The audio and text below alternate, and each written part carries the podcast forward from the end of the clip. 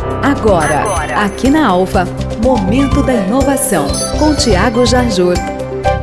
Há poucas semanas, no estado da Califórnia, foi sancionada uma lei que obriga os aplicativos de transporte, tais como Uber e Cabify, a contratarem os motoristas como funcionários, criando assim vínculo empregatício. Segundo a lei, trabalhadores que têm o seu desempenho controlado pela empresa devem ser considerados funcionários com direitos mínimos assegurados e não terceirizados. E tome-lhe polêmica, ainda mais em se tratando do lugar onde essa modalidade nasceu e mais, o berço da grande revolução econômica digital que estamos vivendo. O assunto é muito controverso e tem dividido os motoristas de aplicativos por lá. Há quem apoie a lei, mas há também quem se oponha. Pois é, pessoal, esse serviço que acaba de completar 10 anos de existência e chegou no Brasil no início de 2016, continua a provocar discussões calorosas por todo o planeta. Afinal, essa é a nossa era atual, um mundo que se transforma tão rápido que muitas vezes temos dificuldades de lidar com todas as mudanças. Os ajustes virão e vamos evoluir. Sempre foi assim e não será diferente dessa vez. Acompanhe nosso Instagram no arroba Thiago Jarjur. Tamo junto e até a próxima. Você ouviu? Você ouviu? Aqui na Alfa,